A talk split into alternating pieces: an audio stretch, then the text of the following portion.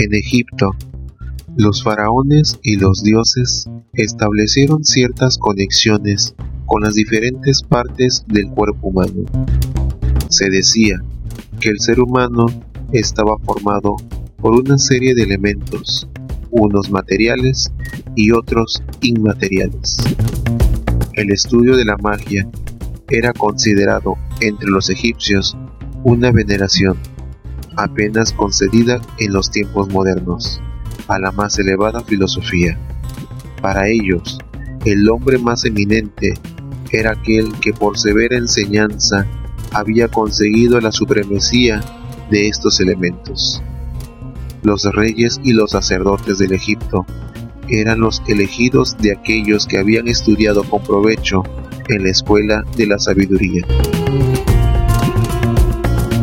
Entre los elementos más importantes tenemos el cuerpo físico, el corazón, la mente, el cuerpo astral, el cuerpo espiritual, el instinto, el aura, el ego, el alma no nacida. Dicho de otra manera, cada ser humano está compuesto por estos elementos. El Kat, que es el cuerpo terrenal. El Sahu, que es el cuerpo astral. El Tet, que es el cuerpo espiritual. Kaibit, el aura. Ati, el instinto. Ab, el deseo, el corazón y la voluntad. Ka, el ego. Ba, la mente y el espíritu. Ku, o Yek, la magia o la iluminación. Amemet, la reencarnación o el alma no nacida.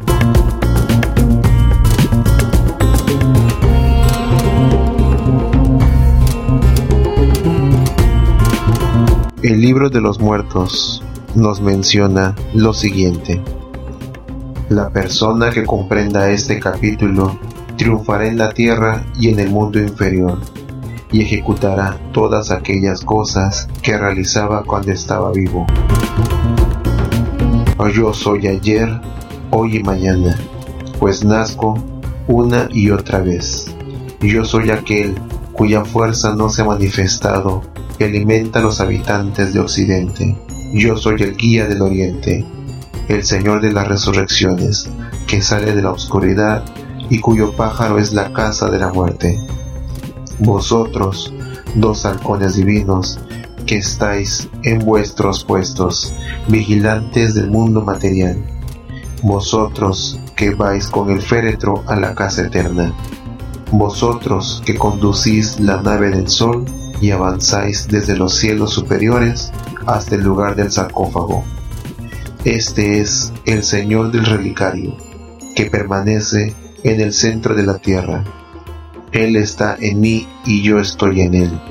Yo soy la radiación en la cual Ta fluctúa sobre su firmamento. Oh sol que sonríes alegremente y cuyo corazón se deleita en el orden perfecto de este día en que entras tú en los cielos y sales por el oriente. Los antiguos y aquellos que fueron te aclaman. Deja que tus senderos me sean gratos. Deja que tus caminos sean anchos para que yo atraviese la tierra y la extensión de los cielos. Brilla tú sobre mí, oh poder penetrante, para que, al prestar oído a las palabras divinas, mis orejas puedan oír en las bóvedas del occidente. No dejes que sea profanado libremente. Líbrame, protégeme del que cierra sus ojos en el crepúsculo y conduce al fin a la oscuridad. Yo soy el que rompe las ligaduras, mi nombre es extensión suprema, yo llevo a su plenitud la fuerza que se oculta en mí. Yo soy el que viene como uno que derriba las puertas y eternamente brilla la luz del día que ha creado su voluntad. Yo tengo poder sobre las aguas profundas, este es mi nombre. Yo brillo como el Señor de la vida y la gloria, ley de la luz. Yo vengo como embajador del Señor de señores a vengar la causa de Osiris en este lugar deja que el ojo consuma sus lágrimas. Yo soy el guía de la casa que mora en sus tesoros. Yo viajo en lo alto, piso sobre el firmamento, yo lanzo el rayo en el relámpago que ha producido mi ojo y vuela rápido hacia los esplendores del, glorificado en presencia del Señor, en presencia del sol, que diariamente da la vida a todo hombre que recorre la morada de la tierra.